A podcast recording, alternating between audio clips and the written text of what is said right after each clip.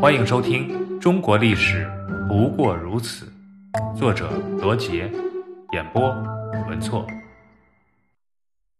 统一中原。公元前二百三十八年，秦王嬴政开始亲政，为统一六国的战争积极准备。秦灭六国的战略有两个部分：一是趁六国混战之机，秦国灭诸侯，成帝业。为天下一统，秦王嬴政采纳了魏辽破六国合纵的策略，从内部分化瓦解敌国。二是继承历代远交近攻的政策，确定了先弱后强、先近后远的具体战略步骤。李斯建议秦王嬴政先攻韩、赵两国，这两国一亡，魏国也不能独立。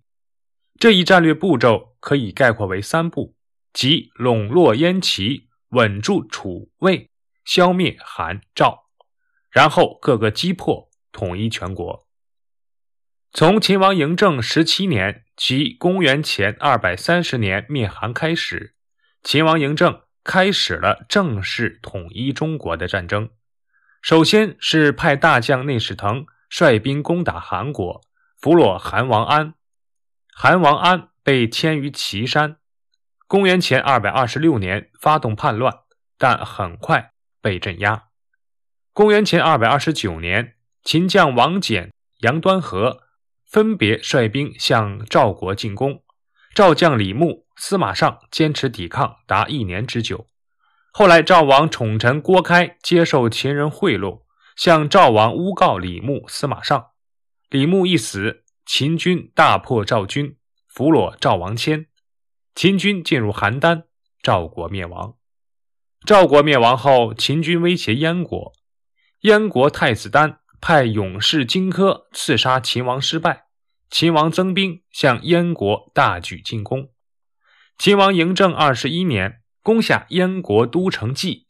秦王嬴政二十五年，秦军攻克辽东，俘虏燕王喜，燕国灭亡。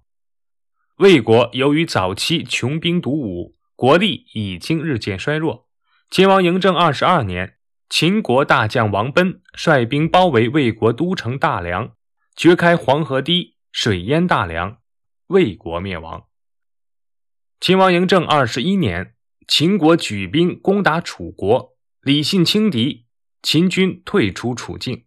嬴政亲赴王翦家，请王翦亲自率兵出征。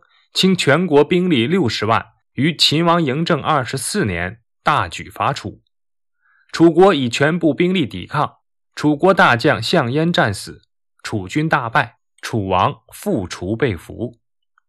五国相继灭亡后，只剩下一个孤零零的齐国。秦王嬴政二十六年，秦军一到，齐王建拱手请降，齐国灭亡。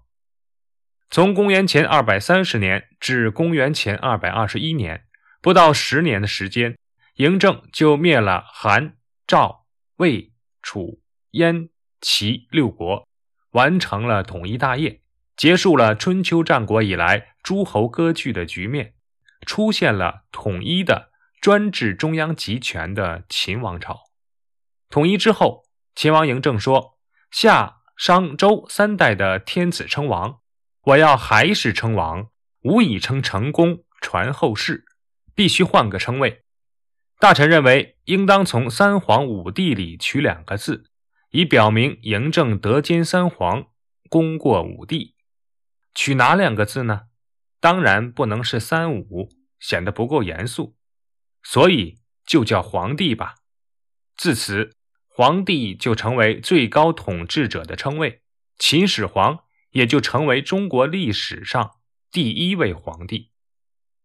秦始皇统一六国后，下令对各国文字进行整理，规定以秦小篆为统一书体，令李斯作《仓颉篇》，赵高作《爱历篇》，胡母敬作《博学篇》，作为标准文字范本。文字的统一，使小篆和隶书成为全国通行字体，这叫书同文。秦统一前，货币很复杂，不但形状、大小、轻重不同，而且计算单位也不一致。大致有布钱、刀币、元钱和影元四大系统。秦统一后，秦始皇下令统一全国货币，以黄金为上币，亿为单位；以方孔有朗元钱为下币，以半两为单位，称为半两钱。孔方结构的制钱一直沿用了两千多年。统一货币后，秦始皇以秦国的制度为基础，下令统一度量衡，并把诏书铭刻在官府制作的度量衡器上，发至全国，作为标准器。在统一中国的过程中，秦始皇下令拆除阻碍交通的关塞、堡垒，兴建一条由咸阳一直向北延伸的直道。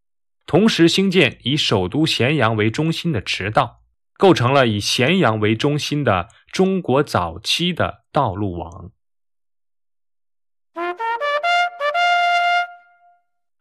档案十四：秦朝地方机构。秦始皇统一六国后，采纳李斯的建议，废除分封制，改行郡县制。地方行政机构分郡县两级。